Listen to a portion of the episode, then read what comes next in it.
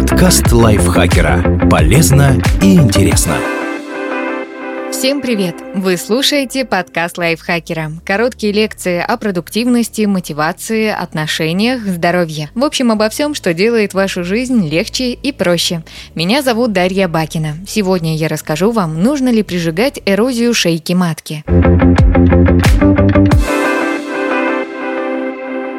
Что такое эрозия шейки матки?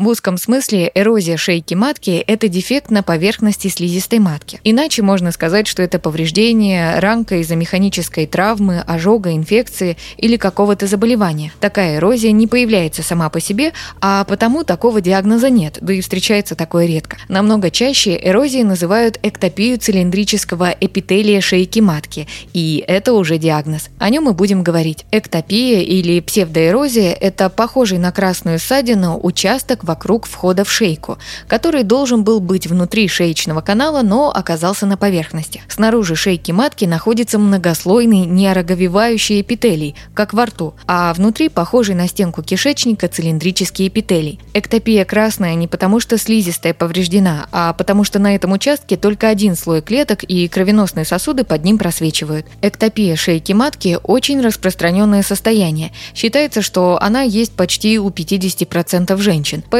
ее можно рассматривать как вариант нормы. Почему появляется эктопия шейки матки?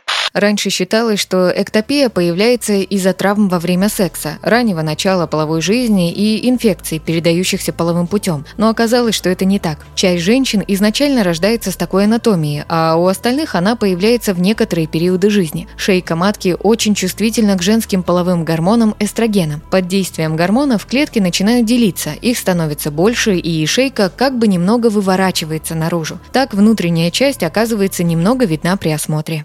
У кого чаще всего бывает эрозия шейки матки? Поскольку эктопия связана с избытком эстрогенов, чаще всего она встречается у подростков, беременных, принимающих комбинированные оральные контрацептивы, женщин во время овуляции. Каковы симптомы эктопии шейки матки? Обычно женщины никак не ощущают эрозию шейки матки и узнают о ней только во время осмотра у гинеколога. Редко могут быть такие симптомы, как слизистые и кровянистые выделения, боль или мажущее кровотечение во время или после секса, боль и мажущее кровотечение во время или после гинекологического осмотра, небольшие кровотечения между менструациями, боли в малом тазу, периодически возникающее воспаление шейки, боль в спине, боль при мочеиспускании. Чем опасна эрозия шейки матки? Это безвредное состояние, которое не представляет опасности. Если появляются симптомы, то нужно обратиться к врачу, но, скорее всего, они возникли из-за чего-то еще. Как диагностируют эктопию шейки матки? Поскольку чаще всего эрозия никак себя не проявляет, они узнают на приеме у гинеколога. Врач видит красный ободок вокруг входа в шейку. Эктопия может выглядеть так же, как воспаление или начальные стадии рака шейки матки, поэтому нужны дополнительные исследования.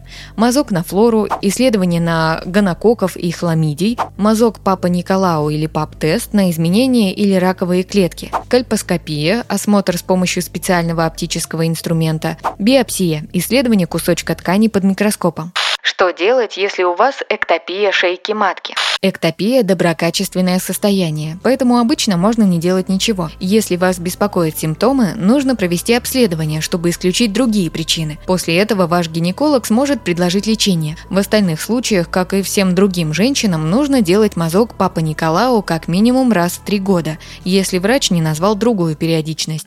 Нужно ли прижигать эрозию шейки матки?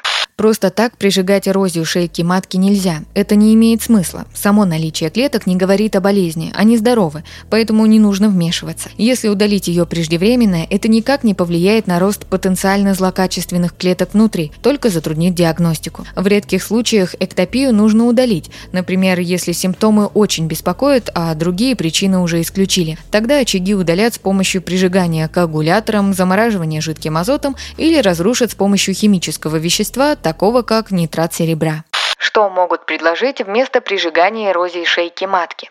К сожалению, некоторые врачи до сих пор очень любят лечить эктопию шейки матки. В этом случае в ход идут противовирусные, иммуностимуляторы и другие лекарства. Такие схемы не входят в официальные рекомендации и не относятся к доказательной медицине. Если ваш врач советует вам консервативное лечение неосложненной эктопии, попробуйте обратиться к другому гинекологу хотя бы за вторым мнением. thank you Спасибо Полине Жариковой за этот текст. Подписывайтесь на подкаст Лайфхакера на всех платформах, чтобы не пропустить новые эпизоды. Ставьте ему лайки и звездочки. Это помогает узнать о нас новым слушателям. Свои впечатления о выпуске оставляйте в комментариях или отзывах в приложении. А еще слушайте наш кулинарный подкаст «Время есть». В нем мы говорим, как выбирать, хранить и готовить разные продукты. Ссылка на него будет в описании. На этом я с вами прощаюсь. Пока. Подкаст лайфхакера. Полезно и интересно.